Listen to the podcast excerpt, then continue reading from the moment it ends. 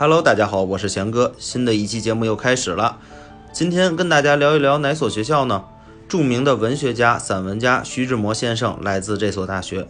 美国的三位前总统奥巴马、罗斯福和艾森豪尔也来自这所大学，以及著名的股神巴菲特同样也是来自这所大学。对，有的人可能已经知道了，贤哥今天想跟大家聊一聊的就是哥伦比亚大学。哥大呢，创立于1754年，是在英国国王乔治二世的皇家特许下成立的，这也就是哥大的原名——国王学院的来源。美国独立战争后啊，为了与这个皇室撇清关系，国王学院呢就改名为了叫做哥伦比亚学院。哥伦比亚这个词儿是是怎么来的呢？原来啊，这个词儿源于发现美国新大陆的哥伦布。由于象征着北美大陆新世界的独立，所以在独立战争后大受欢迎。后来呢，哥伦比亚学院在1896年正式更名为哥伦比亚大学。同时呢，也搬到了现在的地址，也就是我们现在所能够看到的哥大了。哥大呢，位于美国中心纽约曼哈顿。哥大的全名其实并不是哥伦比亚大学，而是在纽约的哥伦比亚大学。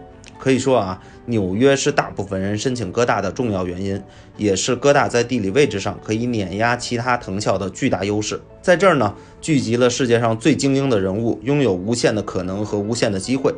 纽约的繁华呢，其实也是一把双刃剑。它既赋予了哥大学生探索世界的无限可能，但是呢，同时也稀释了原本属于学术啊、社交啊、校园活动的时间和精力。因此啊，有很多人认为哥大在藤校中是一个人际关系相对冰冷的地方，因为大家都在忙着自己的事情啊，并不会像其他藤校学生一样对学校有着呃过多的一个归属感和依赖感。关于哥大呀，贤哥认为有两个小故事值得讲一讲。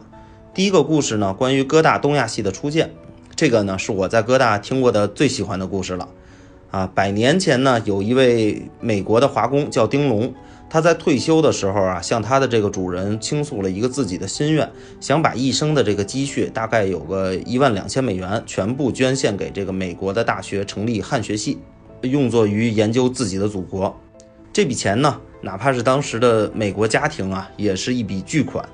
丁龙的这个主人呢，毕业于哥大的法学院，他被这个仆人的这个理想啊所感动，然后就将丁龙的这个一万两千美元追加到了二十七万五啊，呃，并协助这个丁龙在母校哥大创立了全美第一个汉学系。这件事儿呢，也打动了当时的这个慈禧老太太。清政府呢，就将这个数千卷的钦定古今图书集成捐献给了哥大的这个汉学系。哥大的汉学系呢，不仅是全美最早，也是中国文化海外传播的研究的一块高地啊。第二个故事呢，和艾森豪威尔有关。二战的时候啊，欧洲战区的盟军总统艾森豪威尔在当选美国总统之前啊，曾经担任过哥大的校长。在一次全校这个大会上边呢，他介绍一个即将上台演讲的教授的时候，说了一句话。但是这句话呢，说的有一些瑕疵啊。他怎么说的呢？我们为我们学校有某某教授这样的雇员感到自豪啊。当时这个教授听完这句话之后，立马就火了啊。演讲的时候，在台上边当着众多的这个师生，就对艾森豪威尔说：“这个大学之所以被称为大学，是因为有我们这些教授的存在，所以我们就是哥伦比亚大学。”而你和其他的各位行政人员呢，则是我们师生共同请来支持我们教学的，所以你们才是雇员。等到他演讲完下台啊，艾森豪威尔呢立刻上台，对自己刚才的不当言语呢表示道歉。但是呢，从此后多年，这个艾校长和这位教授呢都保持着深厚的友谊。故事啊，有可能是真的，也可能是杜撰的。